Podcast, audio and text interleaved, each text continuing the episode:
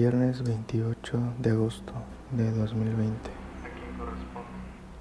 Quizá no te extraño realmente, solo quiero volver a estar contigo, como a un niño que desea un dulce y le fue arrebatado antes de tenerlo, o como si una esperanza nunca hubiera sido cumplida en un creyente.